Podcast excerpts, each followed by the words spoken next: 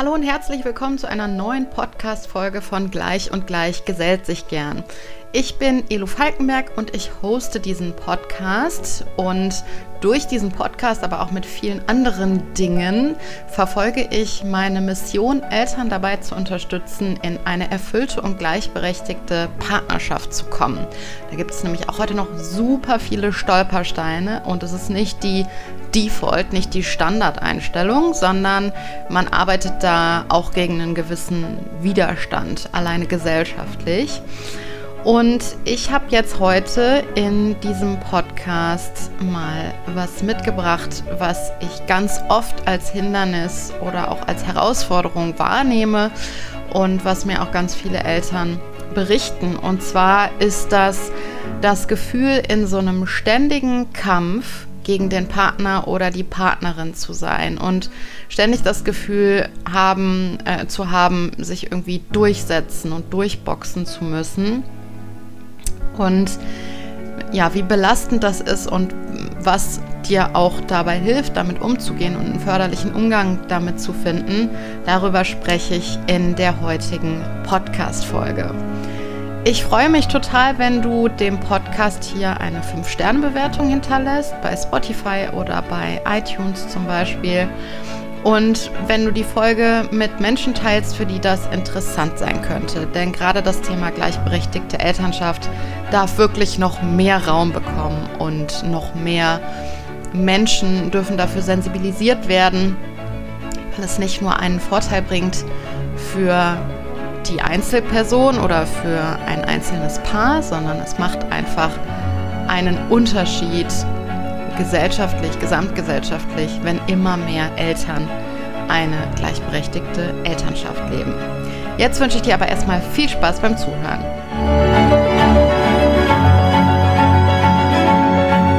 Ganz, ganz häufig bekomme ich von KlientInnen oder von Menschen, die mir auf Instagram folgen oder mit denen ich im Austausch stehe, die Rückmeldung darüber, dass es so schwer ist, eine gleichberechtigte Aufteilung der Elternschaft durchzukriegen, weil das so ein ständiger Kampf ist, weil man in so einem ständigen Kampf gegeneinander ist, weil es ein, ein, Aufrechnen immer wieder gibt. Nee, ich habe aber die letzten fünf Tage das Kind ins Bett gebracht, jetzt bist du aber mal endlich dran. Nee, ich habe die letzte Nacht gemacht ähm, wer darf wann wie viel Erwerbsarbeiten, ähm, wer hat sich eine Pause verdient, wer hat vorher genug gehasselt und genug gearbeitet, um sich eine Pause oder eine Auszeit verdient zu haben. Und das ist einfach so ein Gefühl des ständigen Gegeneinander sein und Kampf gegeneinander. Und ich möchte an der Stelle einfach mal auch sagen oder ja dir da auch ein hm, Verständnis entgegenbringen, wie viel Energie das eigentlich kostet und wie anstrengend das ist, weil also alleine, wenn man sich das mal vorstellt, wenn man das Gefühl hat, ständig kämpfen zu müssen, das ist wahnsinnig ermüdend. Das ist ein totaler Energiefresser ständig das Gefühl zu haben, ich muss mich aber jetzt gegen meinen Partner durchsetzen oder ich muss für meine Bedürfnisse kämpfen und ich muss dafür kämpfen, dass die erfüllt werden. Und ähm, dann kommt es eben auch ganz schnell zu so einem Aufrechnen und auch dazu, dem anderen nichts mehr zu gönnen. Dass man wirklich den Fokus darauf hat, so ich muss das jetzt durchkriegen und ich bin und ich reiß mir hier den Arsch auf und der andere macht irgendwie nichts oder auf jeden Fall deutlich weniger. Und das ist nicht nur super anstrengend, es ist auch total unförderlich, gleichzeitig ist es total logisch, dass wir in so Spiralen kommen. Also das ist, da hat, da hat keiner eine Schuld dran, das ist einfach ähm, ein Symptom unseres Systems, unseres patriarchalen Systems, was noch auf Ungleichberechtigung ausgelegt ist und was es einfach begünstigt, dass wir in solche Spiralen kommen und in so ein Gegeneinander. Und zu diesem Aufrechnen, also so, ja, du hast aber jetzt die letzten Tage viel mehr frei gehabt als ich, jetzt bin. Ich mal dran und äh, ich habe hier aber die letzten 25 Mal das Bad geputzt, jetzt bist du mal dran mit Badputzen und äh, ich räume ständig die Spülmaschine aus, jetzt ist das mal deine Aufgabe. So, dieses Aufrechnen ist deshalb so unförderlich, weil ähm, da ein psychologischer Prozess drunter liegt, der ein kleiner Teufelskreis ist oder nicht nur ein Teufelskreis, sondern eine Abwärtsspirale. Und zwar steckt da was drunter, das nennt sich Informationsdiskrepanz.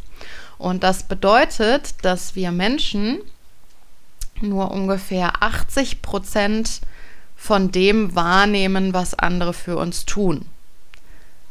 Ob es 80 Prozent sind oder 75 oder 85, vollkommen wurscht. Es ist nur so, dass wir nur einen Teil davon wahrnehmen, was andere für uns tun. Und was beim Aufrechnen passiert, ist ja, dass wir das, was wir beim anderen wahrnehmen, zu unserem Standard machen. Also so nach dem Motto, ja, wenn der aber nur so wenig macht, dann mache ich aber auch nur so wenig und kein Deut mehr. Und du siehst wahrscheinlich, worauf ich hinaus möchte. Wenn ich jetzt bei meinem Partner nur 80 Prozent, sagen wir mal, der Gefallen wahrnehme, die er mir tut, bleiben wir mal dabei, weil dann kann man es leichter rechnen, ähm, und das dann zu meinem Standard mache, also ich dann sagen wir mal, meinem Partner auch nur 80 Gefallen tue, wenn man jetzt von 100 Gefallen ausgeht, dann kann man es prozentual besser durchrechnen, dann wird mein Partner auch nur 80 Prozent von den 80 Gefallen wahrnehmen, die ich ihm tue. Das heißt, sein neuer Standard werden 64 Gefallen sein, weil er denkt ja, die tut mir auch nur 64 Gefallen, tue ich ihr auch nur 64 Gefallen und keinen Gefallen mehr. Und dann wiederum nehme ich davon, von diesen 64 Prozent nur 80 wahr und runter geht die Spirale. Also es gibt keinen förderlichen Weg, da rauszukommen aus, diesem, aus dieser Nummer mit dem Aufrechnen. Deshalb ist das so, ja, unförderlich und so eine Abwärtsspirale. Und auch diese Abwärtsspirale, wir sind ja dann ständig dabei zu beobachten, wie viel macht der andere? Macht er jetzt gerade seinen Job so, dass es die, dass es für mich reicht oder dass ich sagen kann, ja, okay, das ist in Ordnung so, da kann ich jetzt auch ein bisschen mehr machen. Ähm, und es ist ja so ein ständiges Beobachten dessen, ob man nicht zu kurz kommt. Also man hat den Fokus darauf, bloß nicht zu kurz zu kommen. Und das ist so ein bisschen das Gefühl, wie mit dem Rücken zur Wand zu stehen. Das ist anstrengend. Das ist total anstrengend und das ist ein totaler Energiefresser, weil wir sind ja nicht nur bei unseren eigenen Bedürfnissen und bei unserem eigenen Thema, sondern wir gucken ja auch immer, macht der andere da genug? Achtet der genug auf mich? Komme ich hier zu kurz oder äh, muss ich hier nochmal ähm, auf den Tisch hauen und nochmal mehr kämpfen für meine Bedürfnisse? Und äh, dass das einfach wahnsinnig, wahnsinnig viel Energie bindet, ist, glaube ich, total nachvollziehbar. Und ich habe mich tatsächlich in den letzten Monaten immer mehr damit beschäftigt und dafür sensibilisiert auch, wie sich mein Energiehaushalt ändert. Und zwar in Echtzeit. Also ich, ich beobachte mich da wirklich selber und bin achtsam damit, welche Informationen ich in mein Gehirn lasse und wie mein Körper darauf reagiert. Und das können Kleinigkeiten sein, das kann zum Beispiel ein Post bei Instagram sein, ähm, auf den ich irgendwie auch energietechnisch reagiere oder stimmungsmäßig reagiere.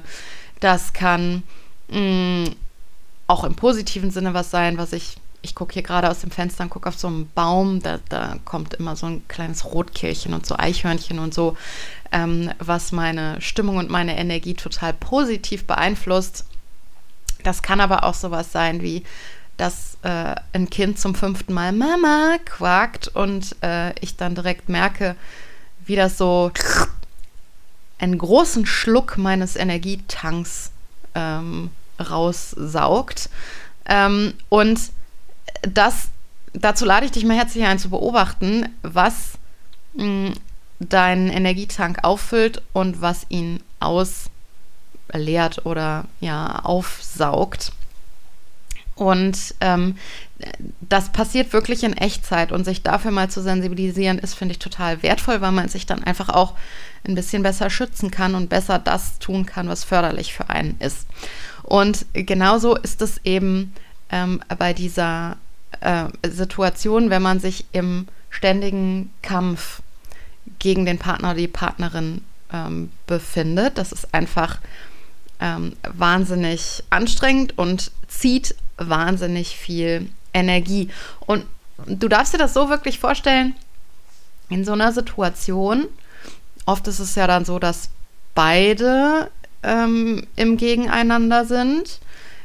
Es ist eigentlich fast immer so, dass beide im Gegeneinander sind und beide ähm, im Kampfmodus.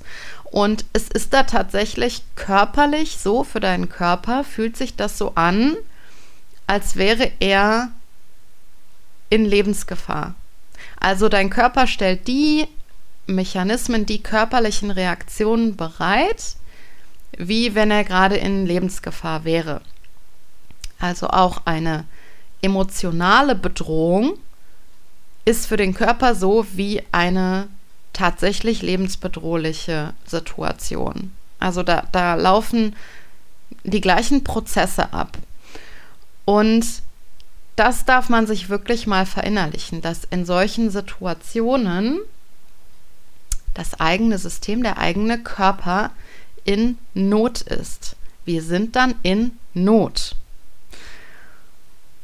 Und das zu begreifen ist super wichtig, denn wenn du das verstanden hast, dass du da gerade in Not bist, dass dein Körper denkt, er ist in Lebensgefahr und so einen Stress hat, dass er eben eine Kampf- oder Fluchtreaktion bereitstellt oder dich bereit macht für eine Kampf- oder Fluchtreaktion. Das ist total wichtig zu verstehen. Wenn du das verinnerlicht und verstanden hast, dann können dir ein paar Dinge helfen, die ich dir jetzt nenne. Und das kann dir auch helfen, aus so Konfliktspiralen auszusteigen. Und ich habe dir da jetzt mal fünf Sachen mitgebracht, die du tun kannst, wenn du merkst, ähm, es, gerade wird Energie abgesaugt, mein Körper ist in Not, ich bin im Kampfmodus oder im Fluchtmodus ähm, und ich darf jetzt mein Nervensystem beruhigen. Ich gehe da jetzt hier nur relativ oberflächlich drauf ein, weil das sind teilweise Themen, die gehen richtig tief und da könnte man Stunden drüber sprechen. Aber nur, dass du schon mal eine Idee hast, wo du vielleicht auch mal weiter arbeiten kannst und dich da mh, hm, vertieft mit beschäftigen kannst. Fünf Dinge. Das erste ist, und es klingt total ausgelutscht und ist aber so wichtig, atmen. Atmen. Bewusst atmen. Warum? Die Atmung ist dafür verantwortlich, dass wir leben. Wenn wir nicht atmen, sterben wir. Und wie wir atmen, ist ein ein Signal an unseren Körper, an unser Gehirn, ob wir gerade in Bedrohung oder in Gefahr sind oder eben nicht. Beziehungsweise die Atmung wird schneller, wenn wir in Gefahr oder in Bedrohung sind. Ähm, und wir können das quasi umgekehrt regulieren, indem wir unsere Atmung steuern und bewusst einsetzen, sodass der Körper ein Signal kriegt, okay, ich kann runterfahren, es kommt Ruhe ins System die Atmung wird langsamer. Also du zäumst das Pferd quasi so ein bisschen von hinten auf. Und das ist so ein wichtiges und so ein unterschätztes Thema, dass ähm, ich mir auch für den nächsten Durchgang von Be the Change, meinem Online-Programm für Mütter, die sich selbst zur Gamechangerin machen und ihre Beziehung in eine erfüllte und gleichberechtigte Partnerschaft steuern, dass ich mir da eine Expertin zu eingeladen habe zum Thema Breathwork. Und zwar kommt da die liebe Feli von Felici Air und macht eine Live-Session Breathwork mit uns. Und das ist deshalb so wichtig, weil wir eben in solchen Konfliktsituationen ähm, so reagieren, als wären wir in Lebensgefahr und auch keinen richtigen Zugang mehr zu unserem rationalen Denken haben, zu unserem Verstand und dann feuern und dann schießen und uns dann verteidigen oder in einen Schutzmechanismus gehen oder angreifen. Und um da auszusteigen, ist Breathwork einfach eine wahnsinnig effektive Methode. Also das ist das Erste, was du tun kannst. Das Zweite, was du tun kannst, ist mal auf deine körperlichen Prozesse zu achten. Also mal darauf zu achten, wenn du in Interaktion mit deinem Partner bist und gerade wenn ihr vielleicht äh, wieder dabei seid, in so einen Kampfmodus zu kommen, was passiert denn in deinem Körper? Wo fließt denn da gerade die Energie? Wo wird da gerade was bereitgestellt? Also merkst du, dass vielleicht so was in dir aufsteigt, so Hitze in dir aufsteigt? Oder merkst du, wie sich dein Magen zusammenzieht? Oder ähm, merkst du, wie deine Muskeln verkrampfen, wie du angespannter wirst? Merkst du, ähm, wie dein Nacken versteift? Also das kannst du bei dir selber mal beobachten und das auch als Warnhinweis nehmen dafür, dass dein Körper gerade in Gefahr gerät. Das ist das Zweite, was du tun kannst. Auf körperliche Prozesse achten und ein Bewusstsein dafür bekommen, wann du in diesen Modus gerätst. Das Dritte, was du tun kannst, um dein Nervensystem zu beruhigen und deinem Körper zu vermitteln, dass du nicht wirklich in Lebensgefahr bist, ist, deine Gefühle zu benennen. Das ist eine relativ simple und doch sehr, sehr wenig genutzte Methode, um den Vagusnerv zu aktivieren, also um wieder eine Entspannung in deinen Körper, in dein Nervensystem zu bringen und deinem Körper zu vermitteln, du bist jetzt gerade nicht wirklich in Lebensgefahr, du kannst runterfahren. Und das geht einfach so, indem du dir selber sagst, ich bin gerade traurig, ich bin gerade überrascht, ich bin gerade enttäuscht, ich bin gerade wütend, ähm, ich fühle mich im Stich gelassen. So, also, dass du wirklich die Gefühle benennst, die gerade in dir drin sind. Und das braucht ein bisschen Übung. Manche brauchen da mehr Übung als andere. Ich brauchte da sehr, sehr viel Übung. Nur am Rande. Aber das hilft deinem System eben schon einzuordnen, was gerade Phase ist. Nämlich nicht dass der Säbelzahntiger vor einem steht, sondern dass es sich in Anführungsstrichen nur darum handelt, dass du eben enttäuscht bist oder, ähm, oder traurig oder äh, irritiert, was auch immer. So, das ist das Dritte, was du machen kannst. Das Vierte, das erfordert ein bisschen mehr Selbstreflexion und ähm, auch eine vermutlich längere Beobachtung deiner selbst. Das ist die Frage, woraus ziehst du deinen Selbstwert? Woraus ziehst du deinen Selbstwert? Weil wenn wir in solchen Konflikten sind äh, und so im Kampf gegen den Partner oder die Partnerin, dann kann man als Regel eigentlich immer sagen, dann ist dein Selbstwert bedroht. Denn wenn unser Selbstwert bedroht ist, fangen wir an zu schießen und zu feuern, weil das für unseren Körper eben auch eine wahnsinnig bedrohliche Gefahr darstellt. Selbstwert in Gefahr. Selbstwertreduktion ist eine wahnsinnige Bedrohung für das eigene System. Also da kannst du mal gucken, woraus ziehst du deinen Selbstwert, womit nährst du deinen Selbstwert und welche Situationen bringen deinen Selbstwert in Gefahr. Wie gesagt, das ist was, da kann man wirklich sehr tief einsteigen. Und das fünfte, was ich dir mitgeben kann, was du tun kannst, ist, du kannst dich zu meinem Webinar Veränderung anmelden. Das Webinar kostet dich 0 Euro. Und ich teile in diesem ähm, Webinar einige ähm, Tipps und Booster für eine erfüllte, faire Elternschaft, die eben nicht im Kampf ähm, gegeneinander stattfindet, sondern die mit gegenseitigem Verständnis und Wohlwollen ähm, abläuft. Du bist da eingeladen, wie gesagt, das kostet dich 0 Euro.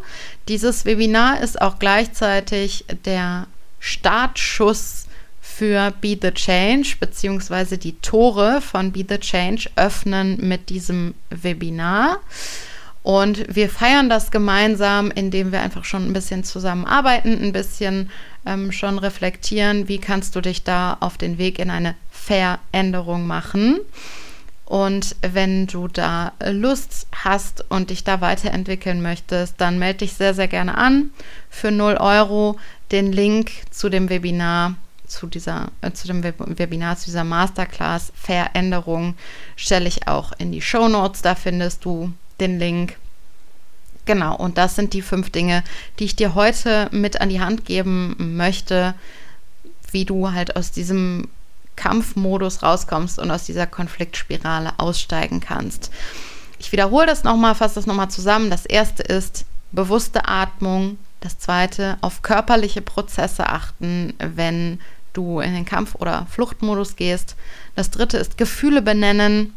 Das vierte ist die Frage, woraus ziehst du deinen Selbstwert? Und das fünfte ist, melde dich sehr gerne zu meinem Webinar, zu meiner Masterclass Veränderung an. Link dazu findest du in den Show Notes. Ansonsten wünsche ich dir jetzt eine hervorragende Restwoche. Ich freue mich wahnsinnig, wenn wir uns in zwei Wochen wieder hören. Bis dahin wünsche ich dir alles, alles Liebe. Mach's gut, deine Elu.